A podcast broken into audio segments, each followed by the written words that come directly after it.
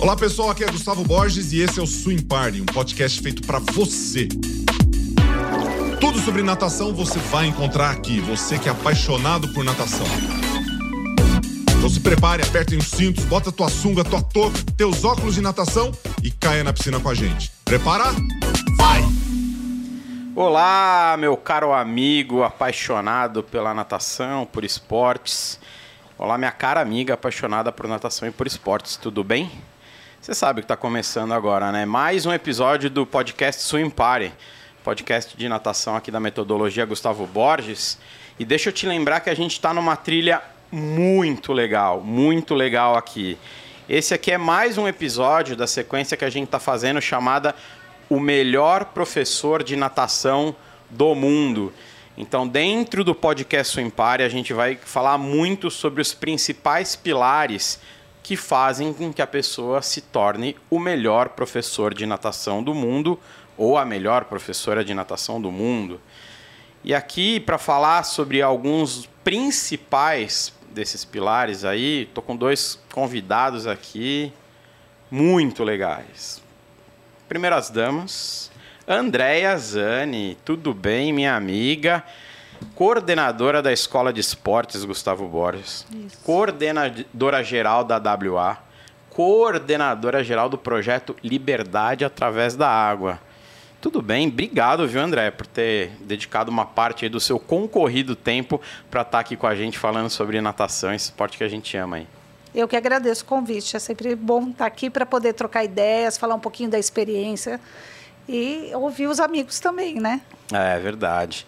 Almiro Marchetti, tudo bem? E aí, Supervisor Plínio? pedagógico da MGB, coordenador também da Escola de Esportes Gustavo Borges, meu parceiro de dia a dia de podcast, e tranquilão? de podcasts, né? A gente estava fazendo um levantamento aí de podcasts, nem vou é. falar o número, né? Não, não nem vou falar. falar. A gente já está com uma trilha bacana aí no Swim Party e agora é. esses episódios especiais do melhor professor de natação do mundo que é uma, trilha bacana que a gente está fazendo para dar aquela esquentada, você sabe para quê, né? Para o Encontro Internacional de Natação 2022, que vai rolar em outubro de 20 a 21. Queria lembrar que a Poker Sports é a nossa parceira, tanto no evento quanto nesse podcast. A gente agradece bastante a Poker, sempre com a gente nos nossos projetos. Nesse aqui não seria diferente. Almir, Andréa, o nome do Vambora. podcast hoje, o tema, ele é autoexplicativo. A gente quer entender o que que o cara, o que que a menina precisa ter para ser o melhor professor de natação do mundo. E aqui no bastidor, a gente estava batendo um papo já, estava falando com o Almir aqui, e eu acho, Almir, que é muito difícil você começar a falar sobre isso se você não fala de virtudes, né? Quais são ali, de repente, as virtudes que o cara tem? Todo mundo chega e fala assim: ah, qual é teu objetivo? Cara, eu quero ter sucesso na vida. Eu quero ter sucesso e vamos para sempre. Mas como é que o cara chega lá? Como é que ele começa construindo esse caminho?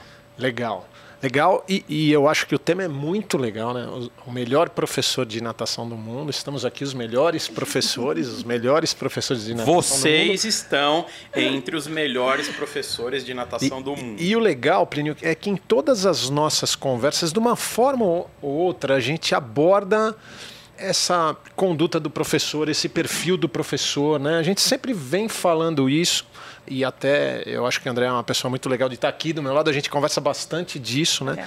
Mas eu queria resgatar um pouco, o Plínio, porque nessas conversas, há, uns dois, três anos atrás, a gente fez a série O Pior Professor de Natação do Mundo.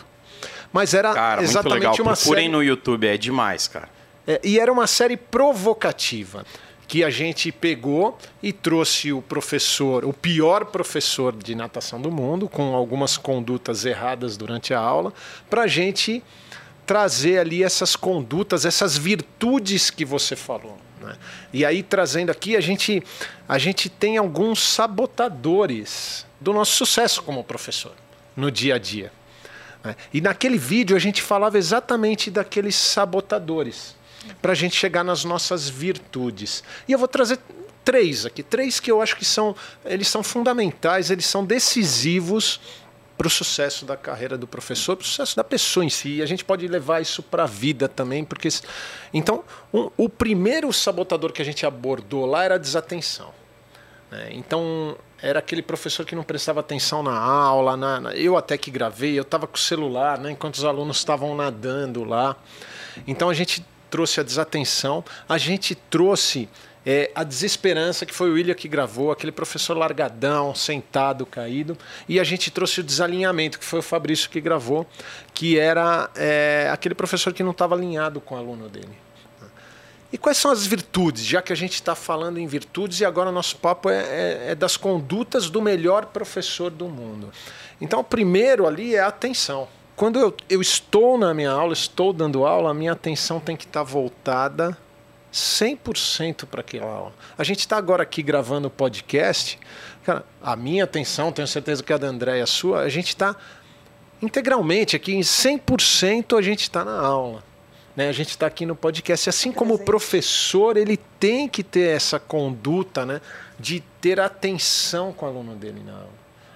Sabe, Almir, tem um, um, exemplo que eu dou para os meus professores que eu uso várias vezes, que às vezes, assim, quando a gente vai num dentista, a gente não, não permite, né? A gente não quer que o dentista arrume a nossa cara e mais ou menos. Uhum. Mas a gente se permite dar uma aula mais ou menos. A é. gente, quando. É porque quando eu já não acordei tão bem, né? É, eu já dei cinco aulas, eu já dei seis aulas, mas o aluno, aquela é a primeira aula de natação que ele vai ter no dia, ele só vai ter aquela aula de natação do dia, né?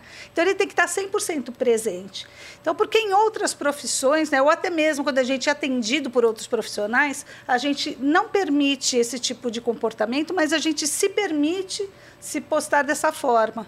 Né? Então, é, é, eu acho que às vezes esse exemplo do dentista, ou de, de ir ao médico, ou quando você vai para uma cirurgia, o médico, você não quer que o médico faça não. a cirurgia mais ou menos. De preferência, se ele tiver ajuda Nem divina, que ele você até agradece. com o celular na mão na hora, enquanto ele está te operando. Exatamente. Espera deixa eu só ver o ato aqui, se seu coração está batendo, o ato, coração. Então, é essa coisa do estar presente, o 100% presente ali, naquilo que você está fazendo naquele momento. E é cultural nosso, né, André? Às vezes é. a gente está aqui pensando no que a gente vai fazer depois. E a hora que chega depois, você já está pensando no que vai fazer depois. É. Eu já contei essa história, não sei se foi numa live, mas eu, quando eu era gerente lá da unidade do Morumbi da Gustavo Borges, a gente tinha uma dentro uma escola de yoga.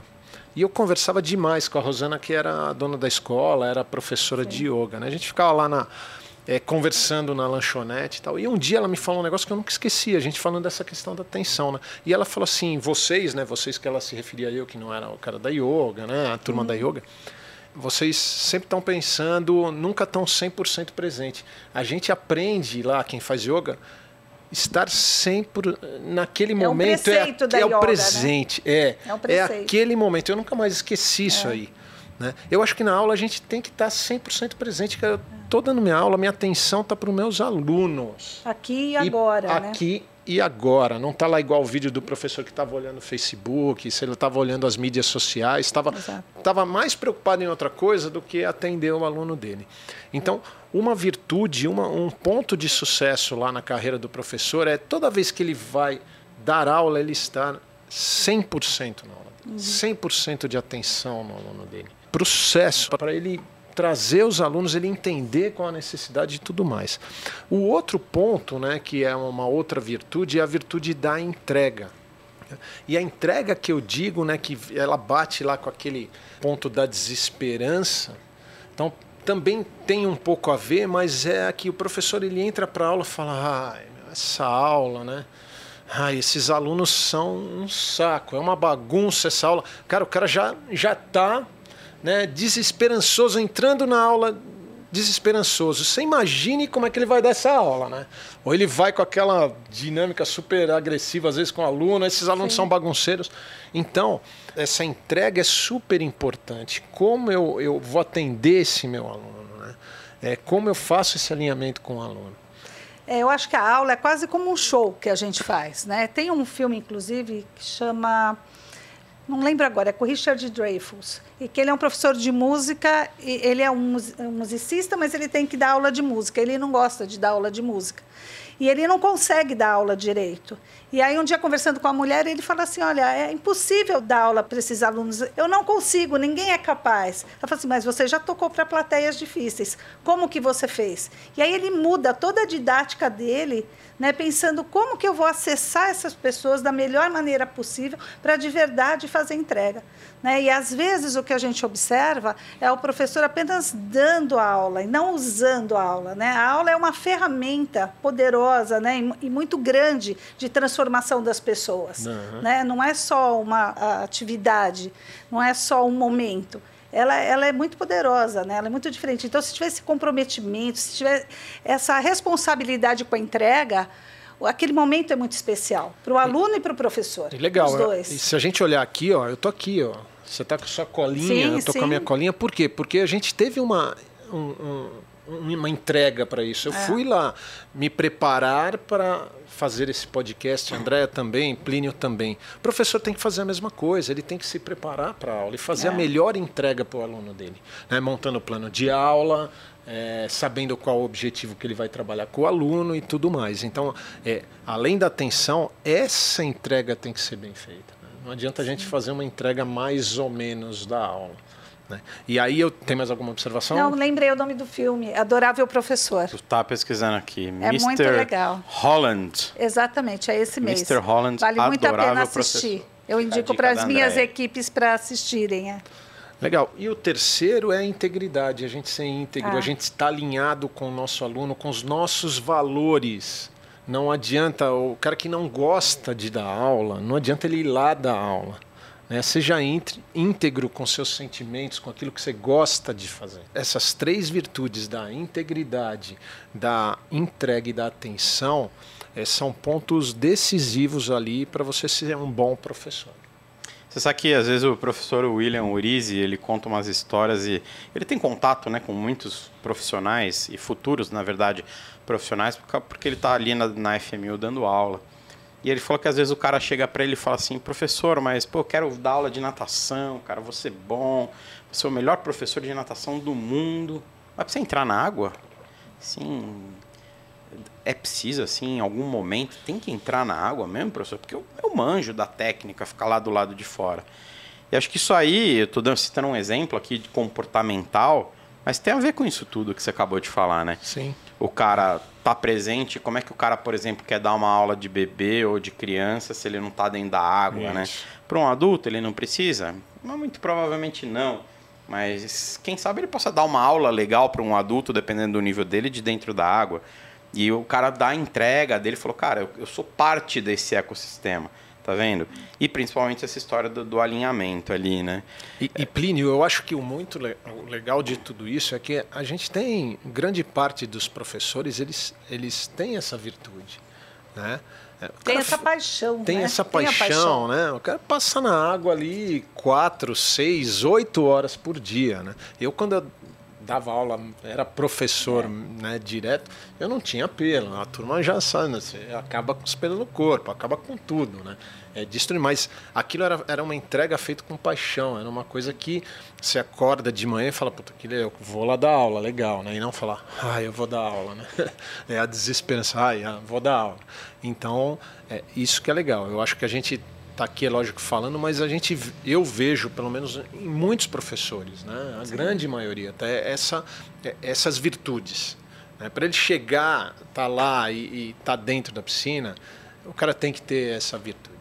Aí eu estou fazendo um checklist aqui enquanto a gente conversa, que no fim do, no fim do podcast eu vou dar o checklist para você que quer ser o melhor professor de natação do mundo. Legal. A André citou um ponto que eu acho essencial, né? Putz, eu tô cansado, peguei trânsito, tá chovendo, é minha quinta aula no dia, mas pode ser a primeira. Pode ser não. Certamente é a primeira aula de natação do cara naquele dia. E se você não levar em consideração que está lidando com pessoas, Parece óbvio que eu estou falando, mas. E essas pessoas elas chegam com expectativas, com necessidades.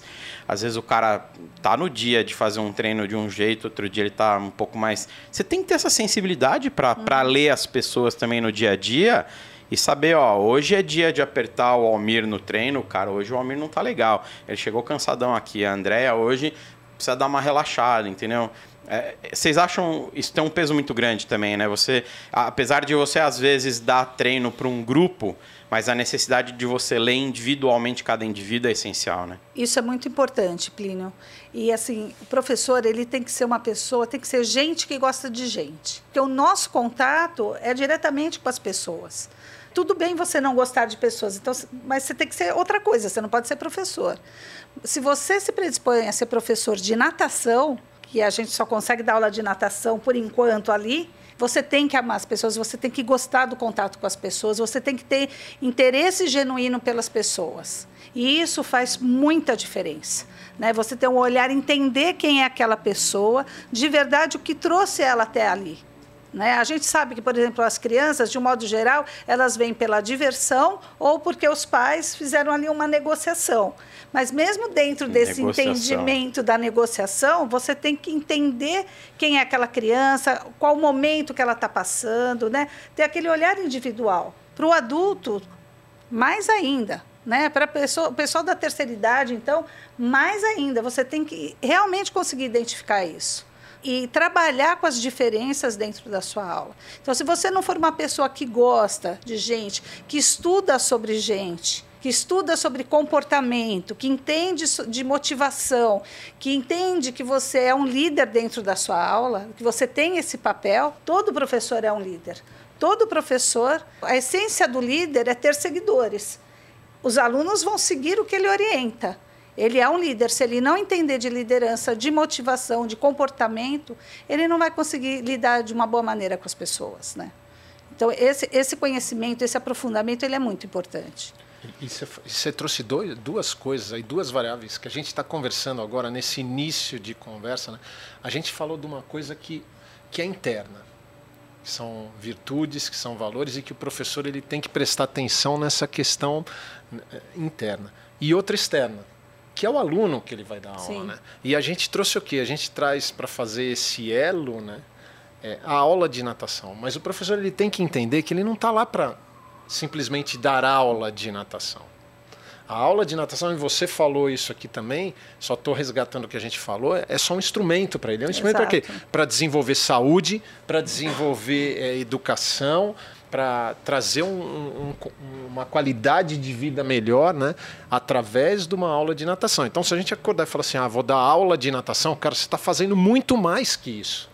A hora que você cria essa, esse pensamento é através da aula de natação, mas, cara, olha o bem que eu estou fazendo aqui através da minha aula de é. natação. Quando você entende a amplitude do seu trabalho, isso. né? Isso eu falo bastante também, Almir, porque eu acho que assim, a gente acaba esquecendo isso na rotina.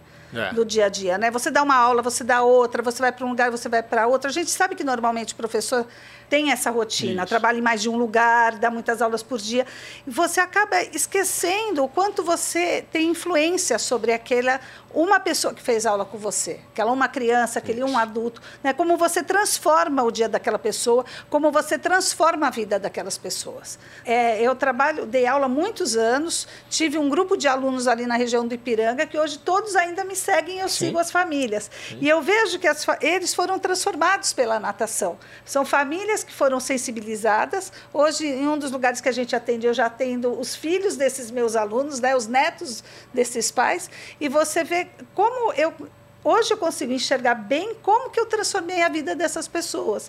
Só que, via de regra, a gente não olha para isso, né? para a beleza que é a nossa profissão, né? para a grandeza que tem a nossa profissão. Isso. E sabe qual é o perigo? E que às vezes a gente, quando já está aí, dá muita aula, está muitos anos, a hora que você liga o piloto automático. Exato. Aí mora o perigo. Porque a cada aula que você dá, é uma aula nova e aquelas condutas, aquelas posturas, aquelas virtudes, aquele entendimento do aluno tem que ser novamente feito a cada aula. E a hora que, que você liga o piloto automático, cara, Aí é o problema. Você estaciona, né, Almir? Você para de perder. Você perde, você perde interesse em evoluir, por exemplo, em acumular mais conhecimento, em se renovar, em Isso. se atualizar, atualizar, né? Só assim, bom, liguei, ó, tô aqui numa situação confortável, tal, não vou sair muito daqui. Agora, esse lance da relação que você fala é muito legal. Pô, mandar um abraço para um camarada meu, Alan Coutinho, que é personal trainer, e tá no meu pé, cara, para eu ter uma rotina de exercício. E ontem eu estava conversando com ele falei, cara, tá difícil aqui. Ele falou, cara, você sabe por que, que eu vou continuar falando com você? É, ele tem um, um, os aplicativos dele lá, ele abre para eu utilizar. Ele falou: Porque eu te conheço há muitos anos, cara. A gente é amigo. Eu tenho uma relação contigo. Lembra lá atrás, quando a gente morava em Niterói? Hoje o Alan mora em, na Hungria. Quando a gente morava em Niterói, que a gente. Cara, você constrói o elo com o cara e você leva, né? É. E assim, queira ou não, ver a transformação que esse cara ajudou a promover para mim, que é o que os professores promovem diariamente na vida das pessoas.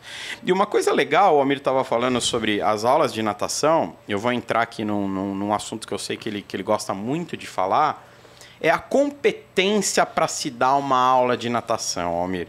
Porque assim, pô, legal, eu sou formado em educação física, né? Eu me atualizo aqui, eu procuro sempre na internet bastante conteúdo. Mas quando é que o cara de fato está pronto? Que competências ele tem que reunir para conseguir fazer uma aula de natação diferenciada, Almir? Legal. Vamos começar com a André. Aqui que eu acho que a André tem uma, uma boa. Olha, eu acho que uma coisa que tem me chamado muito a atenção é a pessoa, ela precisa, ela tem que juntar o conhecimento e a experiência. Se ela conseguir juntar o conhecimento e a experiência, ela vai conseguir fazer um bom trabalho, uma boa entrega. Mas uma coisa que tem me chamado muita atenção ultimamente são os professores solo. São as pessoas, a gente está tá vendo uma entrada no mercado muito de professores solo, que são professores que ou iniciaram a carreira e já foram para o personal, ou que trabalharam em lugares onde eles não têm um acompanhamento. E isso dificulta um pouco o desenvolvimento da pessoa na carreira. Porque quando você faz só, você é a única referência que você tem, né? Você pode até fazer um curso, você pode até ler um livro, você tem muito acesso em tudo no YouTube, em todos os canais, mas se você não tem ninguém ali te olhando, fazendo uma mentoria para você, né? observando e pensando com você aquilo que você faz, é, você corre o risco de você acabar se perdendo, né? ou não se desenvolvendo no seu máximo potencial.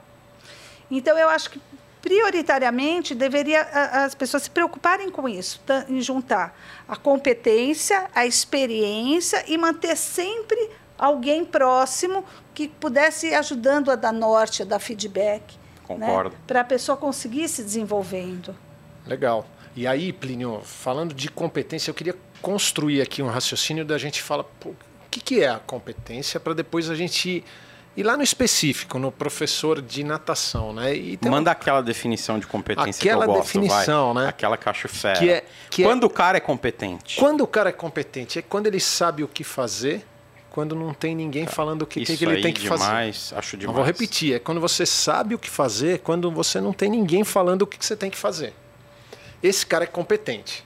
E aí a André trouxe a experiência, trouxe o conhecimento, tudo isso faz parte da competência. Né?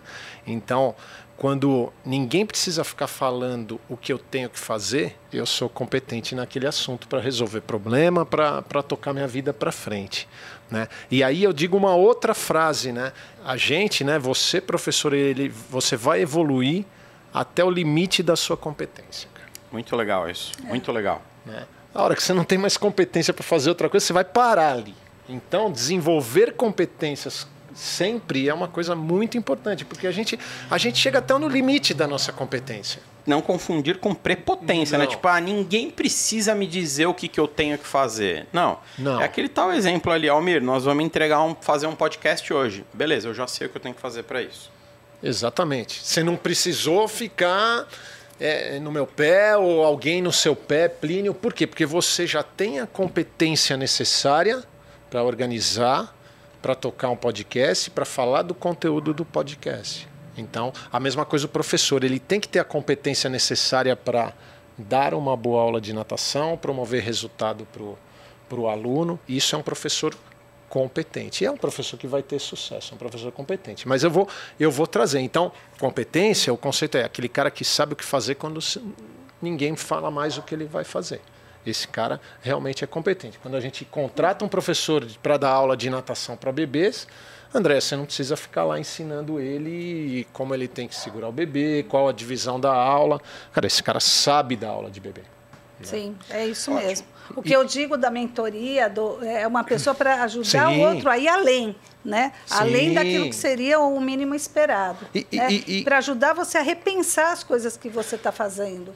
Né? Isso, e eu acho que o- o processo, ele é- melhorar, É, contínuo, né? Ele é contínuo, né? A gente vai até o nosso limite. É lógico, a Isso. gente tem um limite, mas depois a gente pode aprender mais. E assim a gente vai aprendendo continuamente. Exato. Mas aí eu queria trazer um outro conceito que é a metáfora do iceberg. É muito legal E, isso. e- e a metáfora do iceberg, do iceberg das competências, o que, que diz? No iceberg a gente sempre vê a ponta do iceberg. A maior parte do iceberg ele está embaixo d'água, né?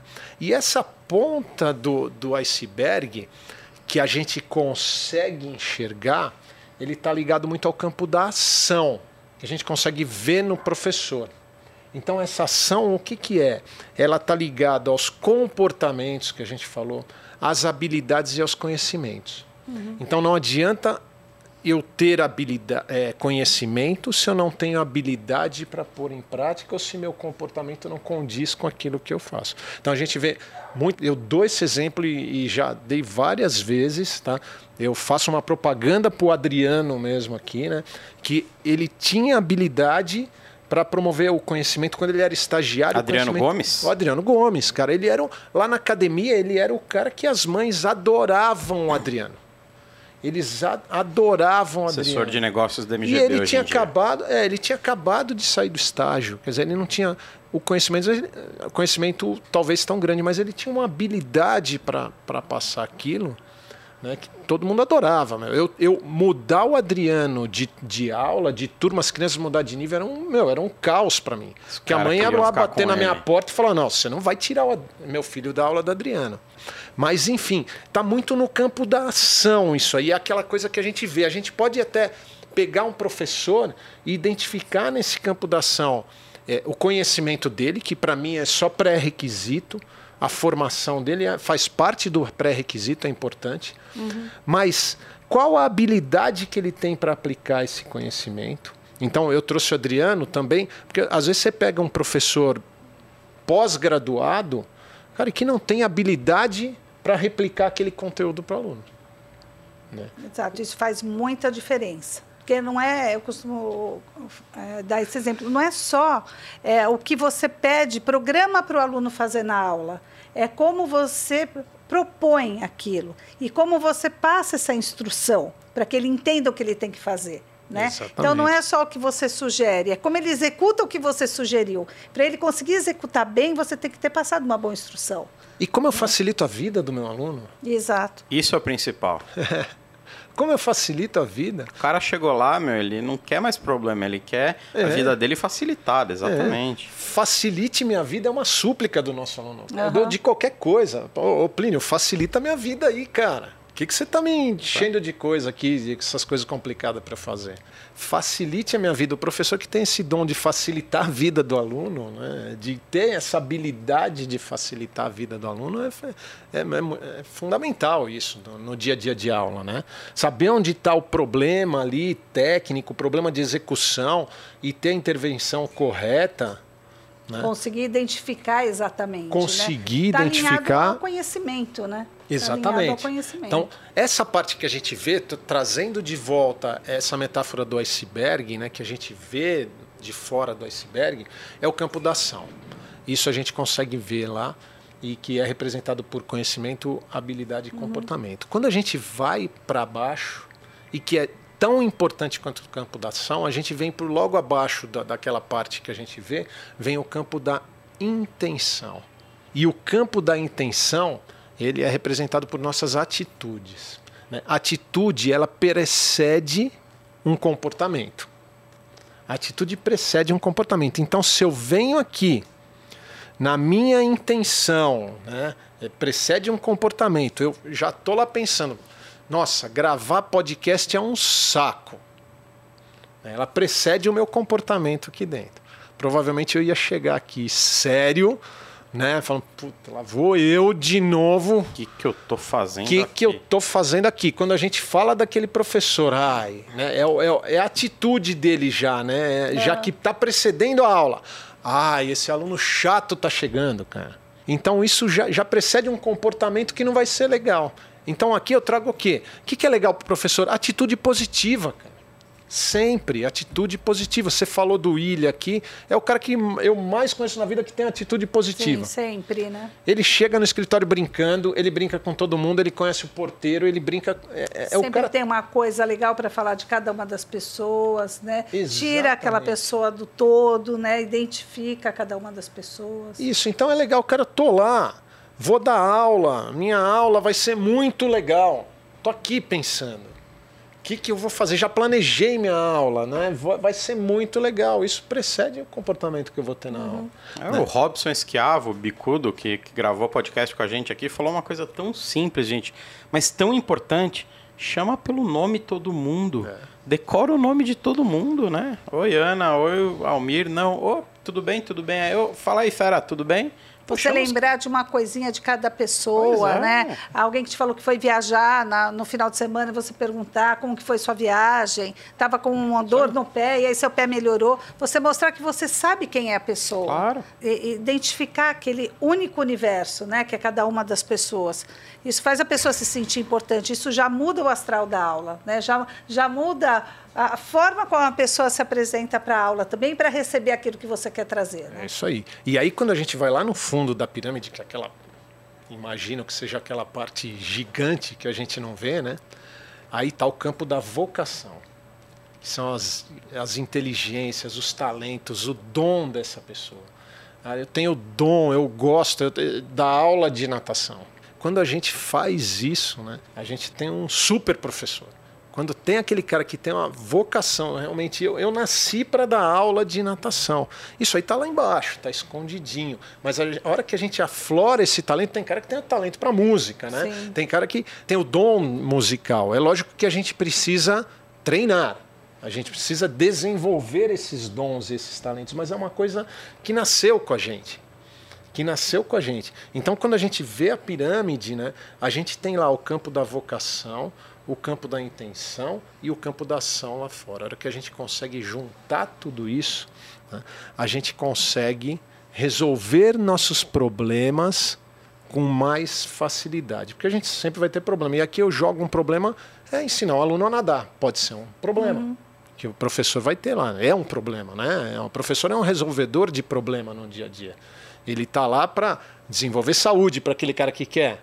Está lá para ensinar a nadar, aquele cara, o outro que precisa aprender a nadar. É um problema. Eu estou lá para resolver problema. Mas quando na resolução de problemas a gente pode ter é, é, soluções técnicas e as soluções técnicas ela vem muito daquela parte de fora da ação, que é solução técnica do meu conhecimento tal, ou Coisas aprendidas, né? de coisas aprendidas ou soluções criativas que vem dessa parte e aí você mata a pau. A hora que você tem, a hora que você junta a sua solução técnica com a sua solução criativa, ou seja, eu aprendi, eu sei como é uma técnica de nado, cara, mas eu entendendo melhor meu aluno, eu vou criar um, um jeito mais fácil de dele aprender a nadar. Tô chutando aqui, dele aprender a nadar. E você sabe como as pessoas se tornam mais criativas? Quanto mais repertório elas tiverem, quanto mais conhecimento elas tiverem, quanto mais elas forem buscar informação. E às vezes a informação não é nem na natação especificamente, né? Se ela for buscar em outros lugares, quanto mais informações, quanto mais acervo ela tiver, mais a cabeça dela consegue fazer essas conexões. Então a curiosidade, ela é uma, uma competência super necessária para quem quer se tornar um bom profissional, né? Para que ele consiga, numa hora de necessidade, resolver um problema de uma forma não usual, né? E assim conseguir fazer uma boa entrega. Legal. E, e- e a gente, né, André, nós como gestores, coordenadores e professores também que Sim. somos, né, a gente vai procurar profissionais com esses perfis de Exato. competências. Mas eu ia te fazer essa pergunta agora. Você disse que no, no momento da seleção você leva algumas coisas em consideração e acho que tem que ser assim: informação, conhecimento, experiência, beleza. Mas como é que você identifica isso numa pessoa? A, a vocação, a intenção, se ele está preparado para entrar em ação ou não, se ele é um cara que tem esse mindset, pelo menos. Tem alguma sacadinha ali para identificar isso no momento, por exemplo? De uma seleção, ou quando você senta para conversar com um cara que acabou de ser contratado, fala assim, ó, vamos começar a traçar o seu perfil profissional, como é que você vai me ajudar aqui dentro? Onde é que você destrincha para retirar essa melhor parte das pessoas? Legal. E depois eu queria falar das competências do professor de natação, Ótimo. mas eu acho que nesse primeiro momento é, nesse processo de seleção, e deve ter gestor, coordenador também assistindo o podcast, eu acho que um processo de seleção ele, ele tem duas partes. O primeiro é o processo por pré-requisito, vai, vou usar esse nome. O que, que é pré-requisito? É quando a gente olha o conhecimento dele. O conhecimento dele. Isso é pré-requisito. Eu quero um professor que seja formado, beleza. Que tenha pós-graduação. Isso é pré-requisito e você já determina essa formação dele. Então, formação acadêmica uhum. e experiência profissional é pré-requisito. O que, que a gente vê no mercado? Os gestores, a maioria contrata por pré-requisito. Então, pega o currículo, ah, esse cara é formado tal, chama lá e bota o cara para dar aula.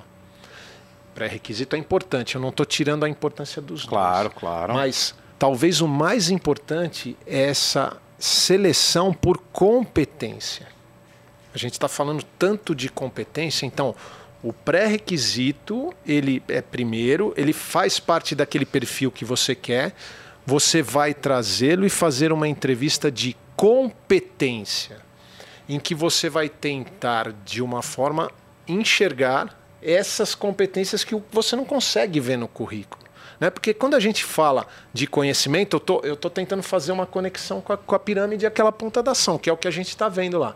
Quando a gente fala de conhecimento, a gente vê no currículo, mas qual habilidade, como ele se comporta para aplicar aquele conhecimento? É isso que a gente precisa ver né? dentro de uma entrevista de seleção.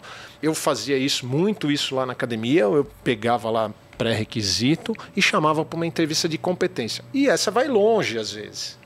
Por quê? Porque você tem que descobrir desse professor aquela coisa que ele não falou no currículo, que a gente não uhum. consegue enxergar no currículo. E aí, qual a melhor estratégia para eu fazer isso?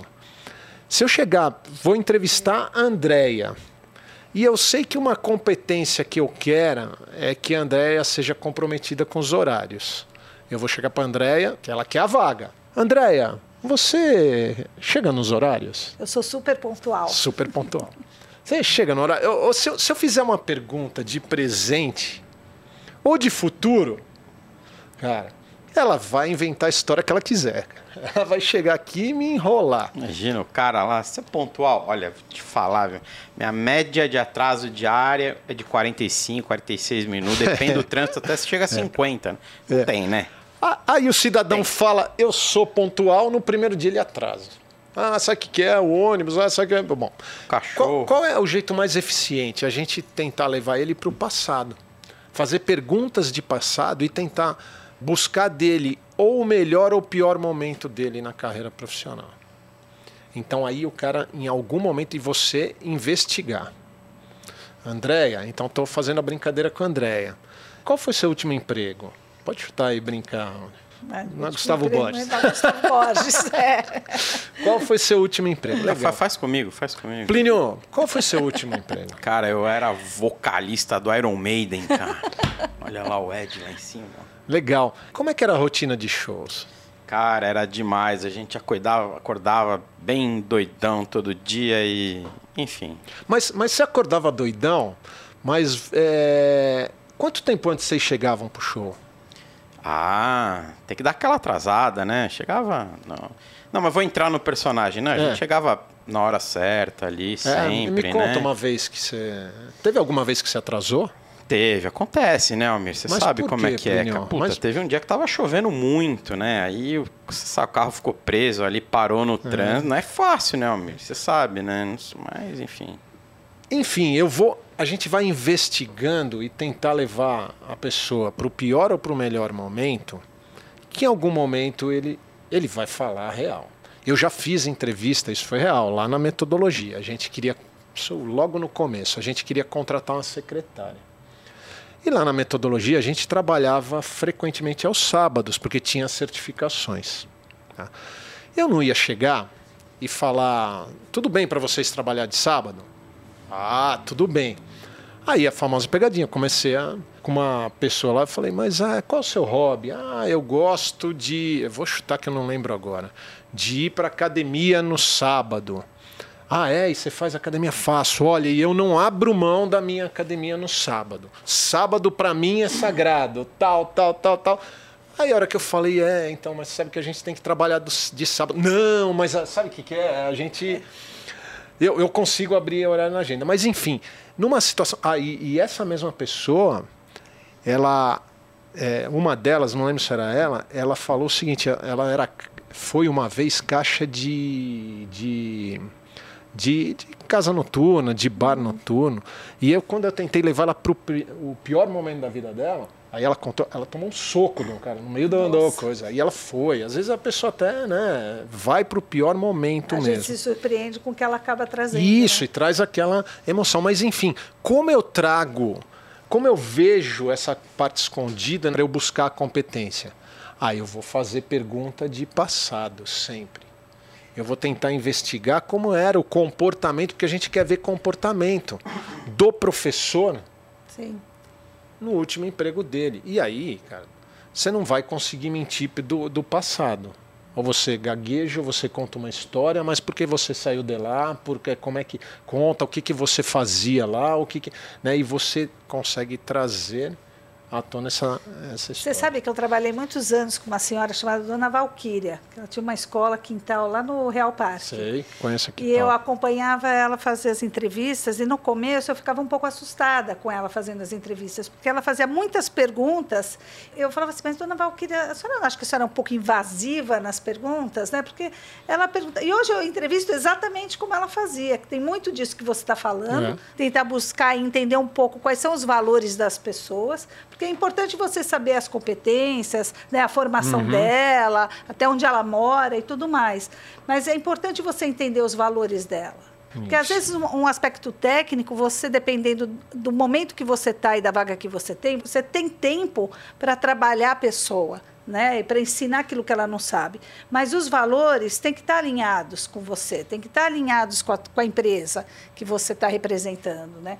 E às vezes você trazer essas perguntas diferentes, o que, que você faz na sua hora vaga, o que, que você gosta de fazer, é o que você falou, a pessoa vai entregando um pouco de como ela pensa, de como ela sente, de como ela se comporta. Né? E isso faz Sim. muita diferença também. E, e aí, André, eu gosto sempre de ir e voltar, tá, Plínio? Quando no começo a gente falou das virtudes, a virtude da integridade está aí dentro, é fazer o que eu falo.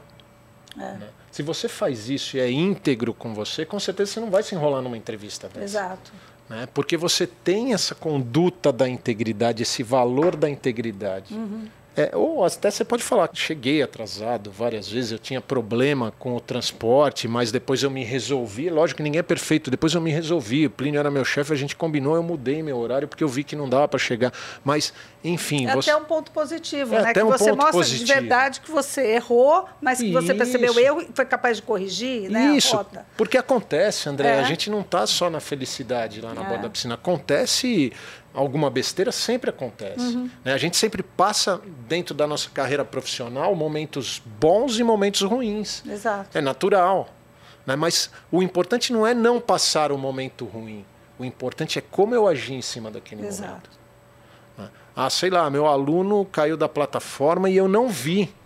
A mãe socou o vidro. Não aconteceu comigo, tá? Mas a mãe socou o vidro e eu não vi. Foi um erro meu eu tive desatenção daquele aluno, né? Que é outra virtude que eu estou trazendo.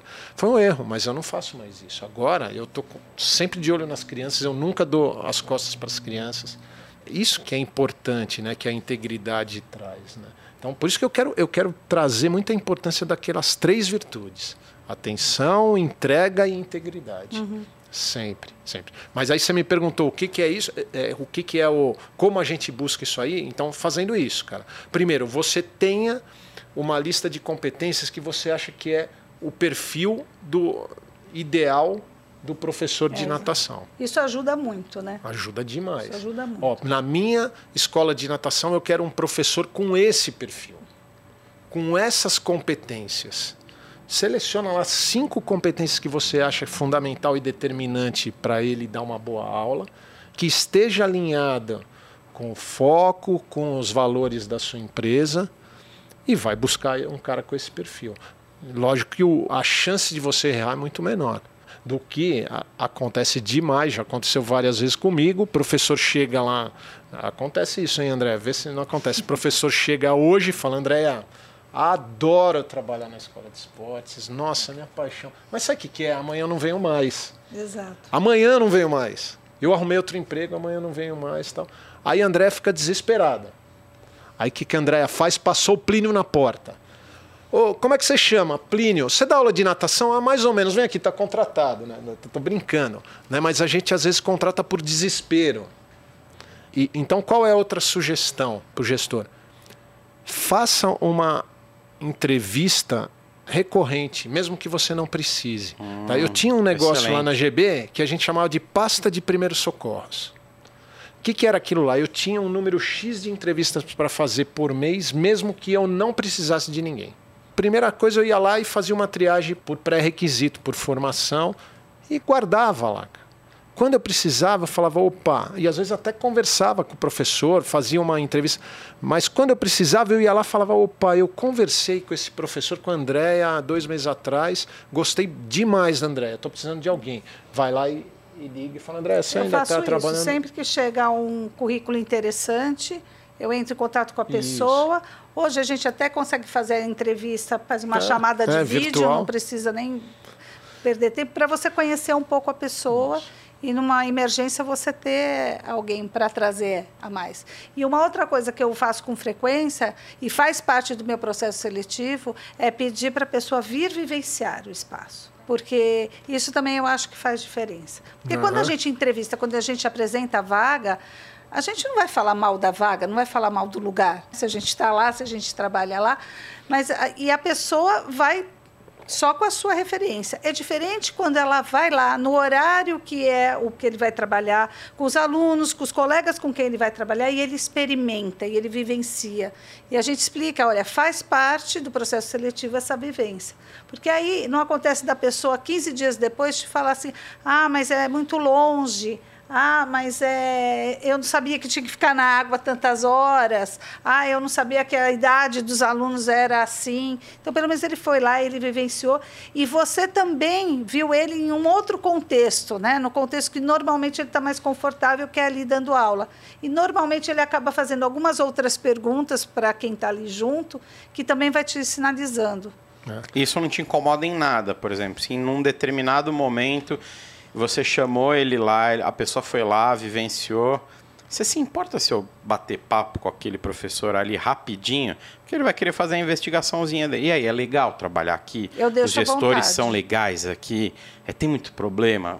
Zero de incômodo, né? Ou seja, é. eu acho que as pessoas, elas, os professores, estou vestindo a capuça do professor aqui, defendendo o professor, ele tem que ter essa autonomia também, né? Sim. E falar assim, você pode me dar agora dois minutinhos para eu conhecer o lugar sozinho? É legal isso, né? Sim, normalmente a gente deixa à vontade, né? A gente pede para uma outra pessoa recepcionar e conduzir, às vezes o líder de período, o líder de unidade que faz isso, e não necessariamente eu que fiz a primeira entrevista. Para que ele se sinta confortável para fazer as perguntas que ele quer fazer também, né? Exatamente. né? Porque é um pouco disso que você está falando. Porque ele fica inibido de fazer algumas, algumas perguntas para você, né? entender como é. então, ali assim, com os mas... colegas, ele fica mais confortável. André, mas, desculpa, aqui o salário atrasa de vez em quando. Ele não vai perguntar isso para você, né? Exato, né? Nunca. Mas ele pode se sentir à vontade para perguntar para um Sim. outro professor que está trabalhando lá, né? Pessoal, só uma pausa para falar da Poker Sports, que é o nosso apoiador aqui do nosso podcast Swim Party, e que é uma empresa que trabalha com natação, que tem um DNA dentro da água também. Óculos de natação para todo tipo de piscina, todo tipo de ambiente, mais claro, mais escuro, nível de conforto e muito mais. Então clica no nosso link aqui embaixo e conheça um pouco mais sobre a Poker Sports, que é o nosso grande apoiador aqui do Swim Party. Agora, Almir, você falou, fiquei com isso aqui na cabeça, falou da diferença das competências e de como encontrar as competências do professor de natação ou quais são as competências que o professor de natação tem que ter. Uhum. O que, que você quis dizer com isso? Então, a gente tem assim, quais são as competências para o trabalho? A gente falando de trabalho geral, não de natação. Então a gente tem uma competência que a gente chama de mercantil. É aquele cara que tem habilidade para vendas, para negociação. A gente precisa disso, dessa competência na, na natação. Não, não, não, precisa falar a resposta, nada mais. A gente tem uma outra competência que ela está voltada à qualidade, a qualidade das entregas, a, a, o cuidado nos detalhes. A gente tem uma outra competência que é da criatividade, é de inventar coisa nova é de trazer, é, fazer coisas únicas, diferentes. Essa é uma competência super importante para a gente, né? A da qualidade também é, é importante. A, a, da excelência, né? Que é essa questão de resolver problema da, da, das coisas e dos valores uma pessoa que tem uma competência na relação de lidar com esses valores virtuosos, desses relacionamentos virtuosos, né? Então, essas são as competências do trabalho. Então, a gente fala da competência mercantil, qualidade, excelência, criatividade e valores. Tá? Mas aí a gente vai para o da natação. Quais são as competências? E aí eu digo o seguinte: vai depender que eu falei do foco do, do lugar onde você está trabalhando, da cultura desse lugar. A gente fez uma vez, a gente escolheu qual era o perfil do melhor professor de natação da Gustavo Borges. Como a gente fez isso? Observando os melhores professores de natação da Gustavo Borges.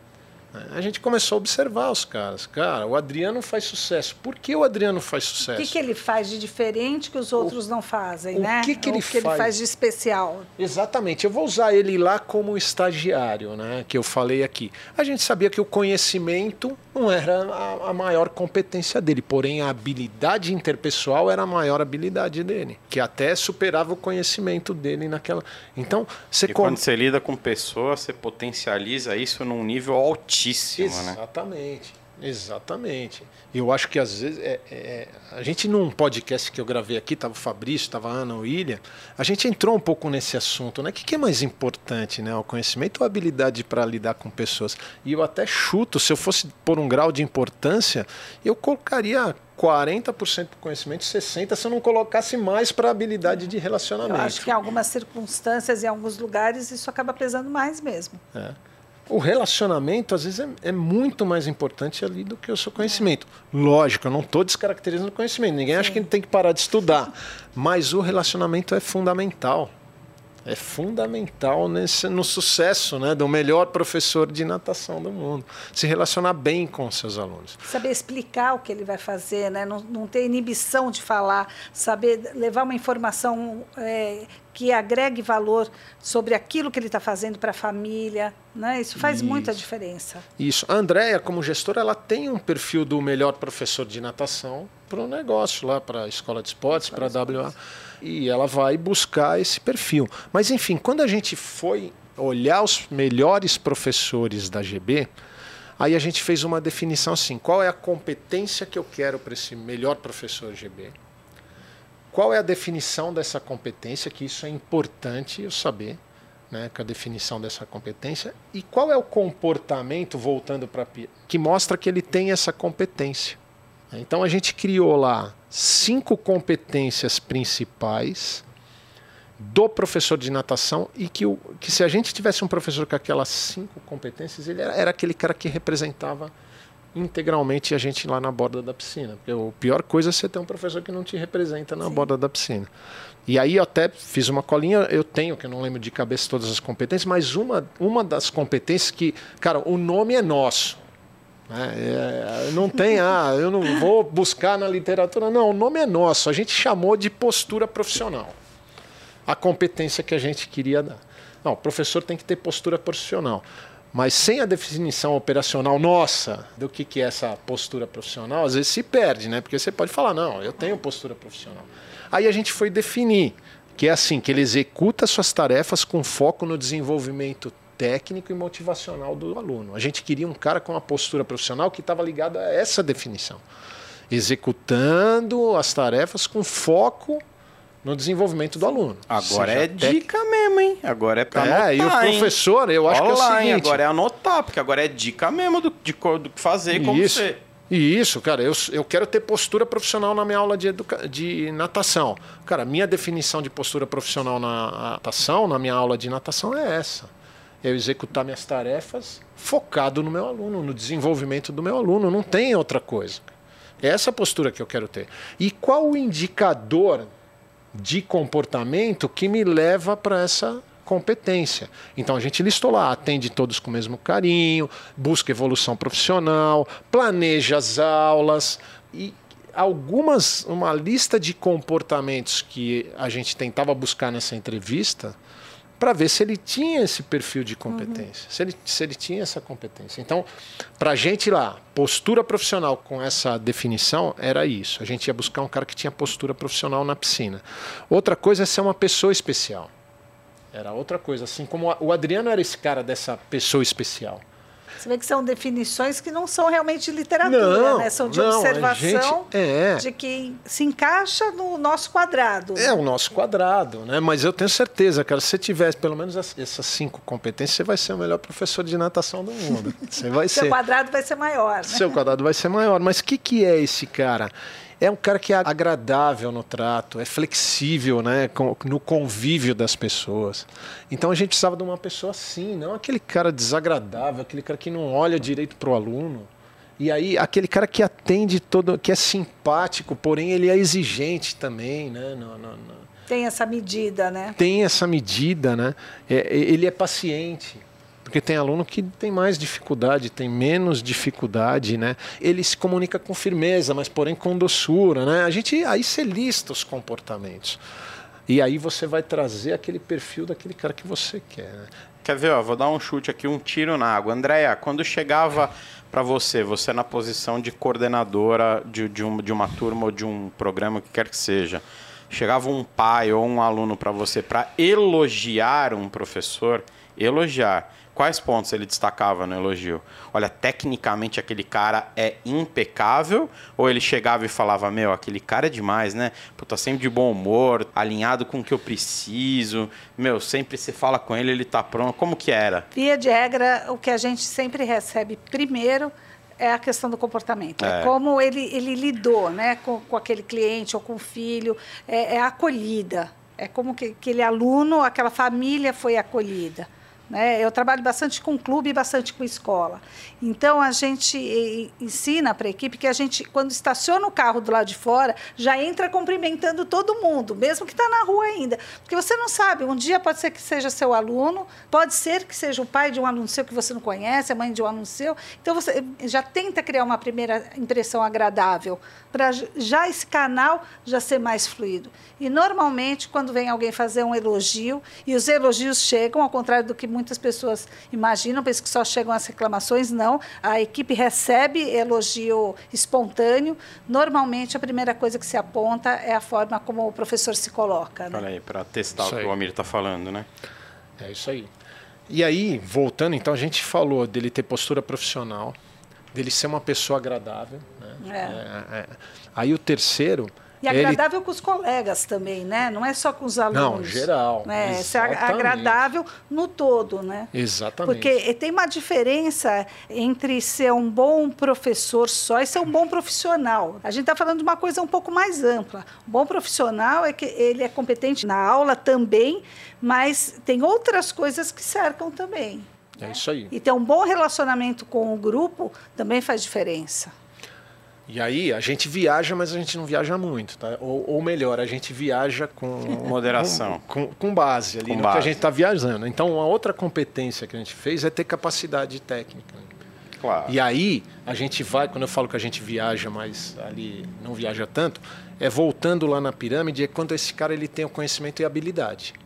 Então, todos os comportamentos que a gente quer é para a gente ver se ele realmente tem habilidade para aplicar o conhecimento dele. Então, não entra só nessa, nessa competência formação e tudo mais, mas como ele aplica isso qual a didática dele é, durante a aula, né? se ele busca evolução contínua. Isso é uma, é, é uma outra competência do professor de, de hum. natação, aí, do melhor professor do mundo.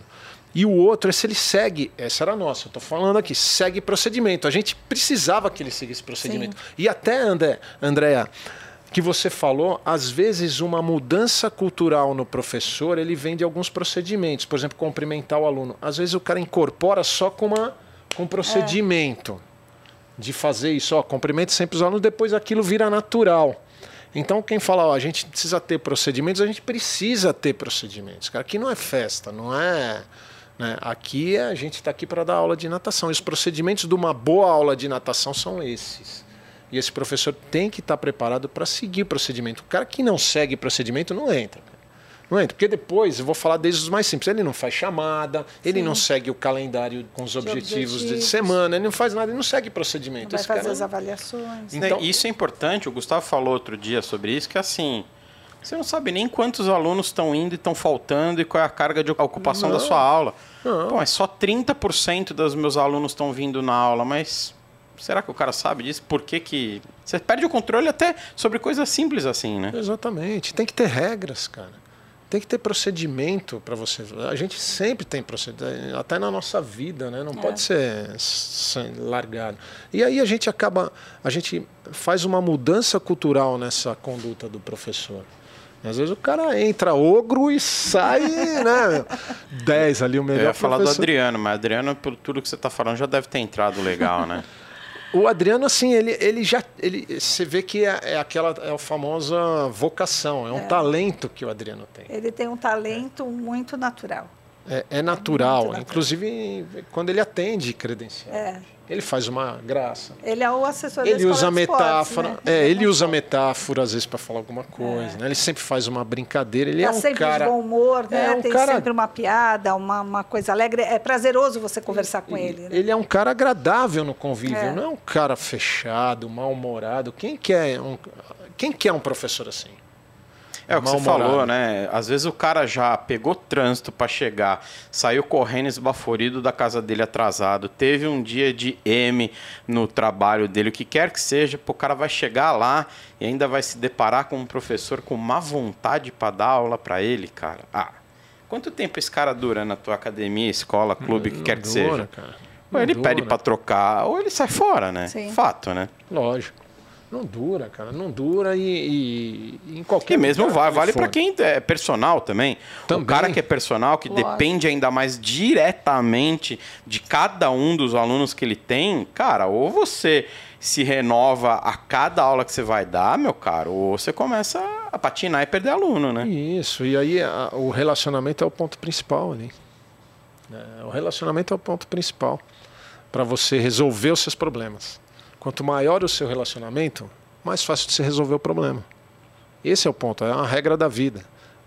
Quanto é mais a gente. É de liderança, né? Também. Quando, quanto mais você se relaciona, mais influência você tem, Isso. mais você consegue liderar. Isso, porque eu falei aqui, problemas a gente sempre vai ter. Né? Como é que a gente resolve isso? Bom, primeiro, principal ponto é se relacionar com essa pessoa. Uhum. Porque problema a gente vai ter. A gente tem professor que não conversa com mãe de aluno. É.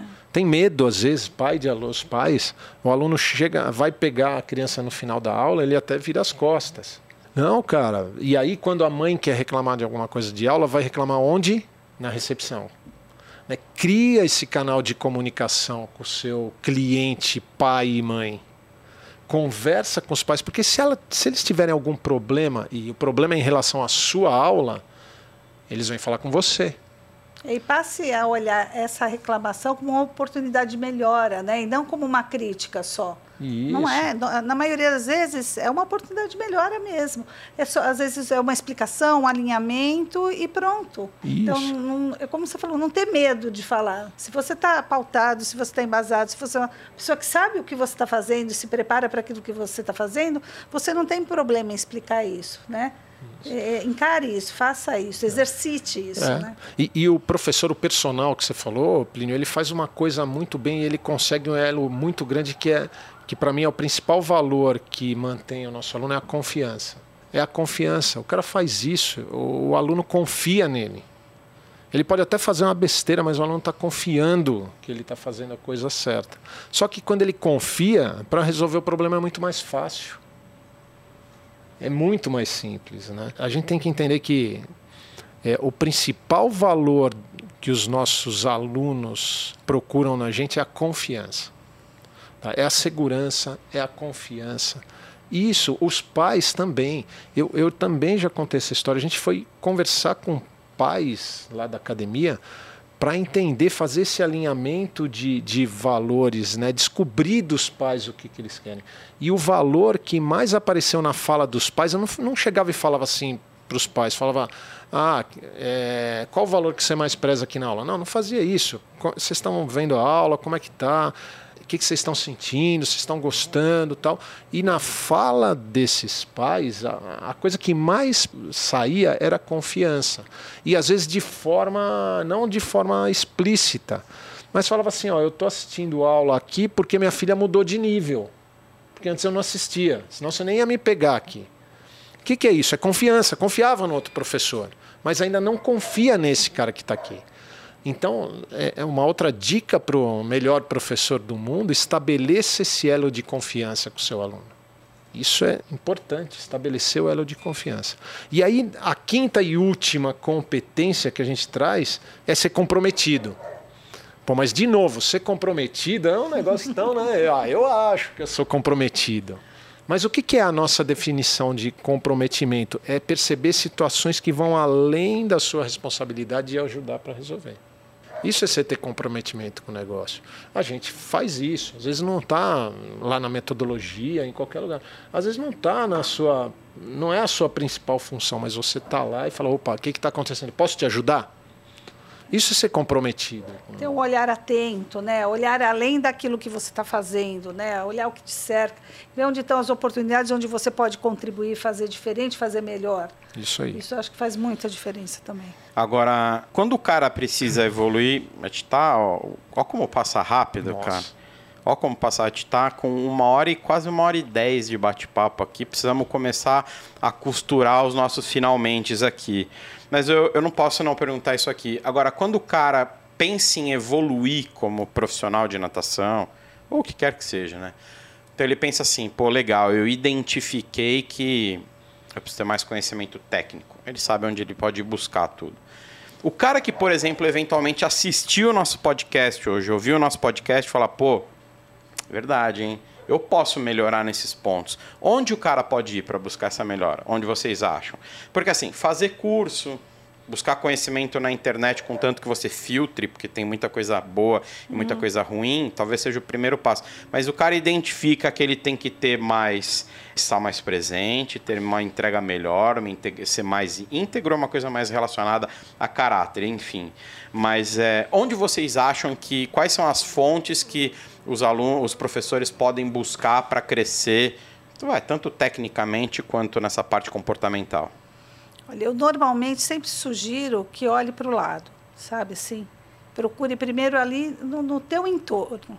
Né? Você com certeza tem um colega, isso aconteceu comigo outro dia.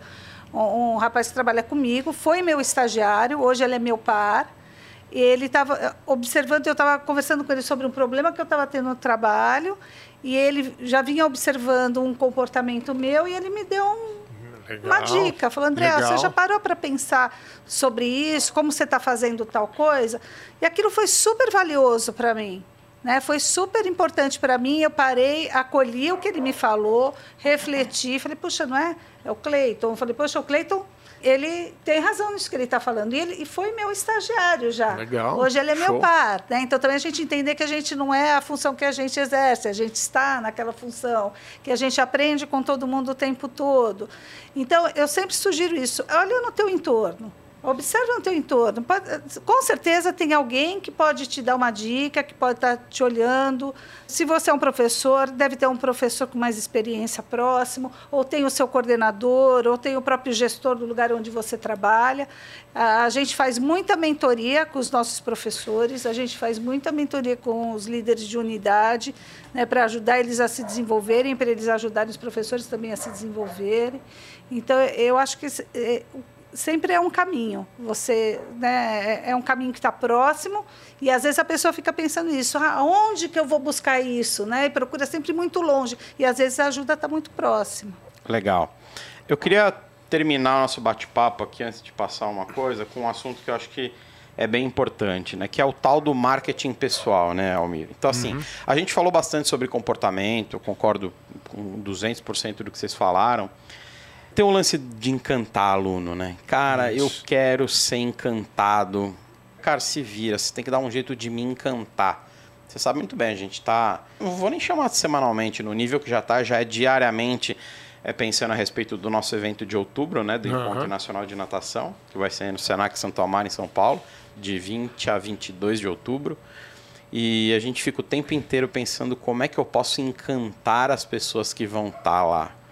Qual é o peso disso para vocês na formação e, e- e no dia a dia do cara? E que atalhos, de repente, eventualmente, ele pode pegar para dar um upzinho dele no marketing pessoal?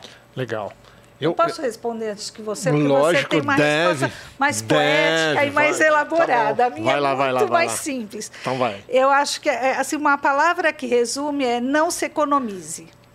Não se economiza. Não se economize, Nossa. sabe? Faça tudo que está seu ver você alcance, mandar tudo uma que melhor que você essa. sabe. Ela quis me sacanear. Tudo que você é capaz, todo o seu acervo de conhecimento, seja técnico, seja não técnico, não se economize, sabe? Vá buscar de tudo, faça de tudo para você conseguir entregar a melhor aula, a melhor experiência, a melhor situação para o seu aluno, né? Se divirta com aquilo que você está fazendo, né? Resgate o prazer em fazer, em dar suas aulas, em planejar uma aula, em planejar uma coisa diferente, mas não se economize. Quando você não se economiza, você tem o retorno. Você encanta o cliente, você se encanta novamente com a sua profissão, com aquilo que você faz. Eu acho que é a, a melhor dica que a gente pode dar. Você sabe que só antes de você, quero ver Uhum. só você mandar uma melhor que essa. Sou jornalista de formação, né? E uma coisa que existia muito antes, eu sou velho já, né? Só essa cara de novinha aqui, mas tô velho já. E a gente tinha um lance de guardar a informação às vezes. Então Tá. você chegava lá e você fala, opa, descobri que tal time está contratando tal jogador. Descobri que o Esporte Clube Pinheiros contratou o Gustavo Borges. Mas eu não vou publicar isso aqui por enquanto, não. Eu vou guardar essa informação e na hora certa eu vou dar. Aí no dia seguinte vinha um cara e pau. Dava, e eu ficava louco. Cara, eu tinha essa informação na minha Não mão falei. e veio um cara antes e por que que eu não soltei e fiquei aqui penteando para ver qual era o melhor momento? É um pouco disso, né? É. Se você tem a coisa guardada, o conhecimento, o que fazer, você tem uma ideia boa, vai lá e faz, taca Tenha pau. coragem, Faça sabe? direito, né, com Faça responsabilidade. feito, é. Que muitas vezes também o que acontece no jornalismo é que o cara tem uma informação, não checa a procedência, sai, publica e no dia seguinte o Gustavo Borges vai para outro clube aí você fica com a chamada barriga, né, que é um termo no jornalismo para quando você dá uma informação errada. Mas assim, não se economiza, vai lá, quando você tá tudo na mão preparadinho, pronto, solta, entrega, compartilha, oferece, Se- encanta, se né? entrega, né? Isso. Se entrega ao processo. Você, o seu aluno, e mais do que seu aluno, você vai ficar. Não tem, acho que, sentimento melhor do que do dever cumprido. É. Né? E com prazer, com, com satisfação e bem feito. Então, não se economize. Cara, agora eu fiquei até sem graça, que a minha, minha resposta era econômica. Assim, Almir, não, Não, vem mas com eu vou conversinha não, vai. Mas eu, eu acho assim, você falou de marketing pessoal, e é óbvio que a gente, vou fazer esse paralelo, a gente está na, na era dos gurus da internet, né? É, E como eu- tem, hein? e tem guru, Rapaz! né? Mas a verdade às vezes não é aquilo, né? Então eu não queria ir para esse lado desse marketing pessoal. Mas eu acho que o melhor marketing pessoal é o professor fazer dois pontos. Que a gente vem falando aqui de uma forma. Se relacionar com seu aluno e promover um resultado para ele. Não tem melhor marketing pessoal. Relacionamento e resultado. Resultado, Almir. É uma coisa que a gente sempre bate, assim, que todo dia, e to, quando acabar um treino, quando acabar uma aula, o aluno tem que ter aprendido ou melhorado alguma Exatamente. coisa. O cara tá lá para Se isso. ele entrar da mesma forma que ele saiu, não foi eficiente. Não Exatamente. gerou resultado, não foi eficaz. E resultado é muito relativo, porque Sim. assim, para mim, resultado pode ter sido único e simplesmente você ter feito uma ação bacana que me tirou de casa e me colocou na piscina. E para outra pessoa pode ter sido nadar 3 mil numa baita intensidade, né? Exato. Então, por isso que a gente precisa conhecer o nosso aluno. Porque a gente falou de dois pontos. Uma variável que depende muito do professor, da formação dele, da conduta dele. Essa é uma variável externa que o professor tem que buscar, não é interna dele. A gente falou muito da, da variável interna dele. Mas a externa é eu ir buscar no meu aluno exatamente isso, fazer um alinhamento das necessidades dele como ele está se sentindo na minha aula. Ô, Almir, eu quero ouvir o negócio da cebola, cara. É, essa, essa é é uma história da metanoia, uma formação que eu fiz e que ele compara né, essa questão do cliente com a cebola, né? Que a cebola ela tem é, várias camadas, né? E, e os nossos alunos, nossos clientes, eles reclamam de alguma coisa sempre. Às vezes reclamam de água quente, água fria na piscina, Muito cloro. água, a piscina, a, a aula cheia, né? Ou não. E a gente às vezes foca muito em resolver esse problema que é a camada superficial da problema, que é o fato do dia a dia que resolve. E nem sempre, quando você resolve isso, você mantém o seu cliente satisfeito, porque ele pode estar satisfeito ou insatisfeito. Você mantém ele satisfeito. Ah, a mãe reclamou que a aula está cheia. Você vai lá e diminui o, o número de alunos. Você deixou ela satisfeita? Não. Você deixou, ao contrário, você deixou ela numa situação que é o seguinte: vamos ver, você que é o cara da escrita, não insatisfeita. Não é que ela está satisfeita, ela está não insatisfeita. Desinsatisfeita. É, se for para o Nordeste é o desinfeliz, né? Que É, eu até brinco. É o- Tem o feliz, o infeliz, o desinfeliz, né? Muito bom, né? Mas está numa situação Amo. de não insatisfeito. né? Não está totalmente satisfeito. Porque você está ali olhando, e a gente tem costume muito de olhar só essa camada su- superficial. Quando a metanoia compara com a cebola, que eles fazem essa, essa metáfora, a gente tem que se aprofundar mais. A gente tem que ir para as camadas mais fundas. E a segunda camada é esse alinhamento de necessidades. Cara, meu, Plínio, você está nadando comigo? Qual o seu objetivo? E eu saber detalhadamente qual o objetivo do Plínio na minha aula. Ah, o Plínio veio fazer minha aula porque ele quer é, ter um condicionamento aeróbico.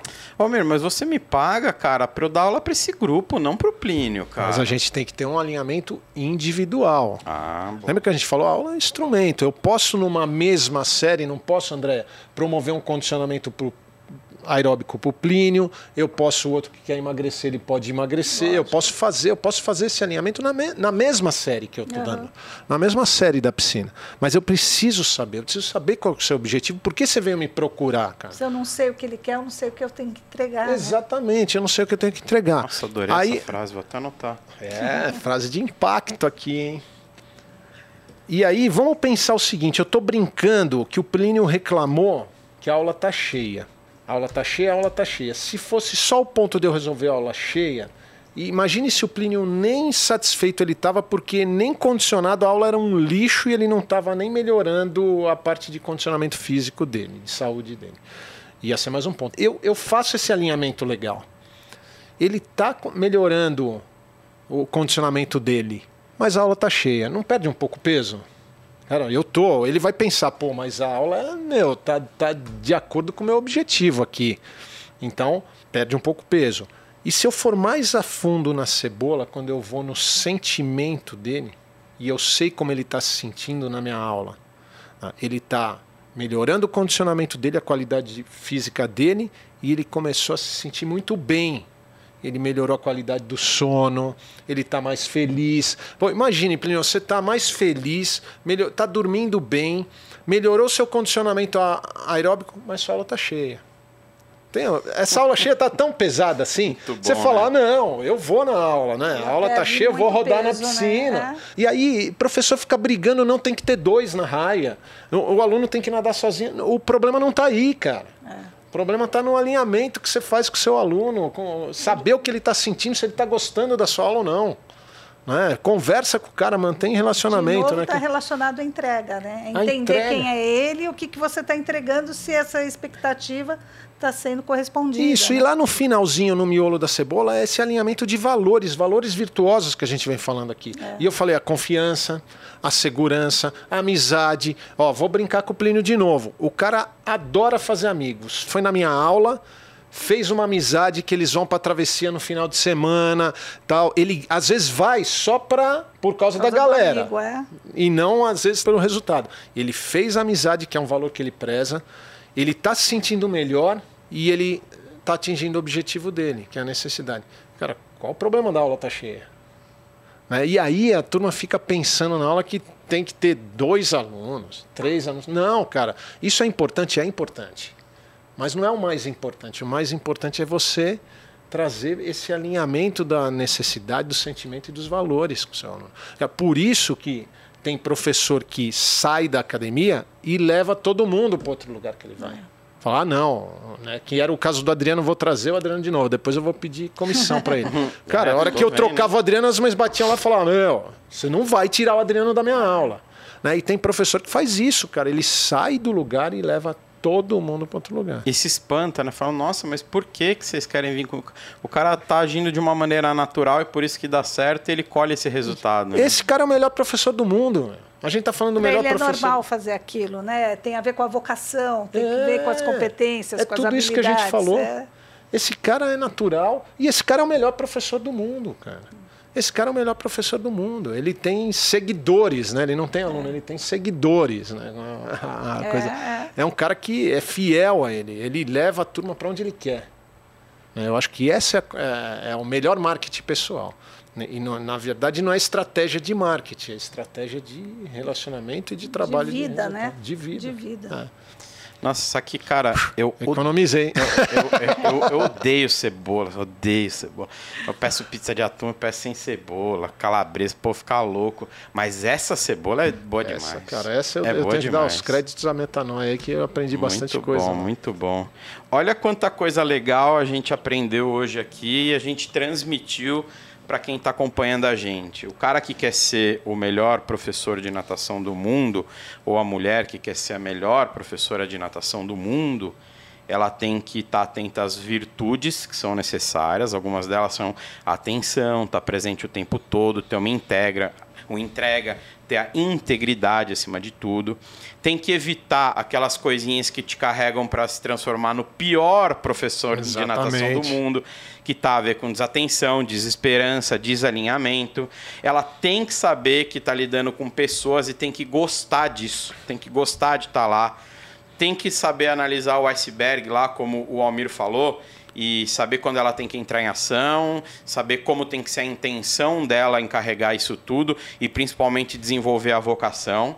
É, precisa ter muita competência para extrair o melhor de cada profissional e aí levar em consideração coisas como ó, criatividade, fazer coisas únicas que só você vai fazer, ter qualidade naquilo que você faz, excelência para resolver problema carregar valor virtuoso, que é um pilar que a metodologia Gustavo Borges não abre mão para você que está assistindo a gente e acha que a metodologia Gustavo Borges só ensina as pessoas a nadar, pé, não é só isso. A gente quer educar por meio da natação. Isso significa desenvolver valores.